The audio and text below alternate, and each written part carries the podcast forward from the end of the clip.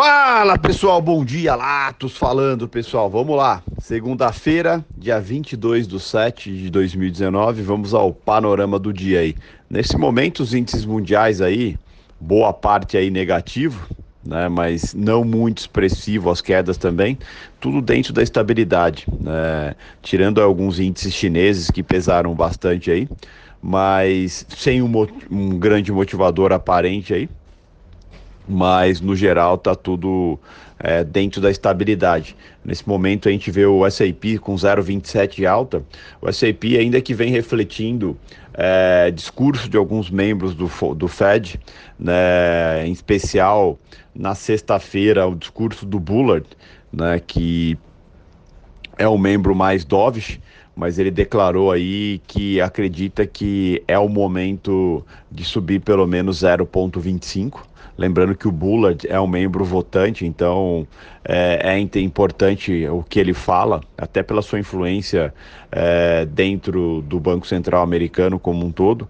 né, e é um membro votante e, que vem sinalizando aí que acha importante a alta de juros de 0,25. Isso dá uma animada no SAP aí, não muito, né? Mas é, é suficiente para manter o S&P no campo positivo. O S&P que acabou perdendo os 3 mil, né? Tá aí 2,984,75 e mas está aí no campo positivo aí querendo novas novos motivadores para voltar aí a ficar acima dos, dos 3 mil pontos.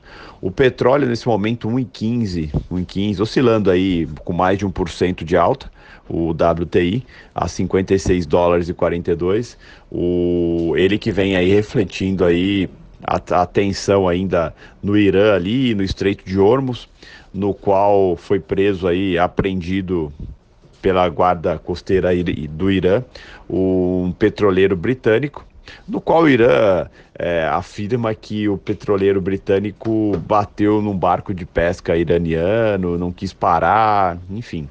É, não é o que a, a guarda costeira britânica diz, né, e no qual vem gerando um, um grande impasse aí entre os países aí.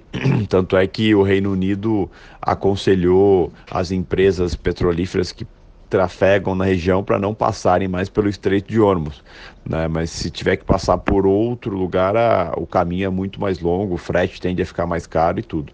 Então é uma situação tanto quanto complicada. Perdão o, isso pressiona um pouco o petróleo. O euro estável nesse momento aí, levemente em queda, 0,06 de queda.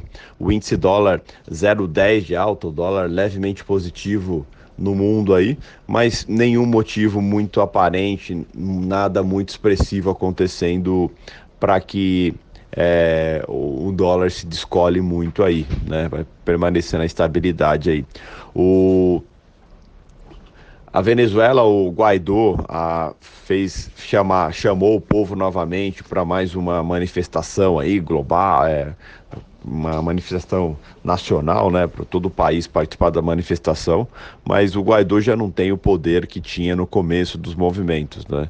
Os Estados Unidos é, soltou uma nota dizendo que um caça venezuelano é, chegou muito próximo de um dos seus aviões de é, que ficam de monitoramento ali nas áreas caribenhas e a Venezuela, segundo ela, disse que é, o avião estava é, sobre águas, sobre o espaço aéreo venezuelano, é, por isso que os caças da Venezuela chegaram tão próximo. Né? Tensões pequenas aí, nada também muito expressivo.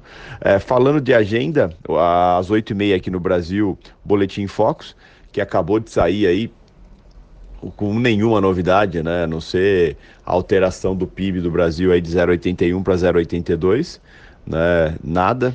É, e às 16 tem o índice de evolução de empregos do CAGED, tá? Também nada muito expressivo, a segunda aí é, não, sem uma agenda muito importante. A agenda da semana é bem interessante, bastante coisa para sair essa semana, tanto internamente quanto externamente.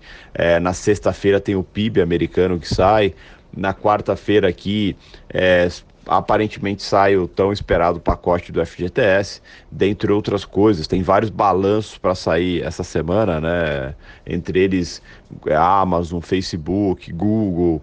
Então, ao longo da semana pode ser bem interessante, mas para o dia de hoje é, está tudo meio tranquilo, vamos dizer assim. Internamente aqui, a única coisa que chama atenção são as polêmicas é, vindas do presidente, né, no qual é, criticou governadores, é, chamou o filme da Bruna Surfistinha de um filme de prostituição, não, prostituição não, filme pornográfico, né, chamou o general de melancia, é, dentre outras coisas aí. É, mas fora isso não tem nada muito expressivo, nada muito importante, nada que venha mudar a situação aí, venha é, pressionar muito o mercado para um lado para o outro.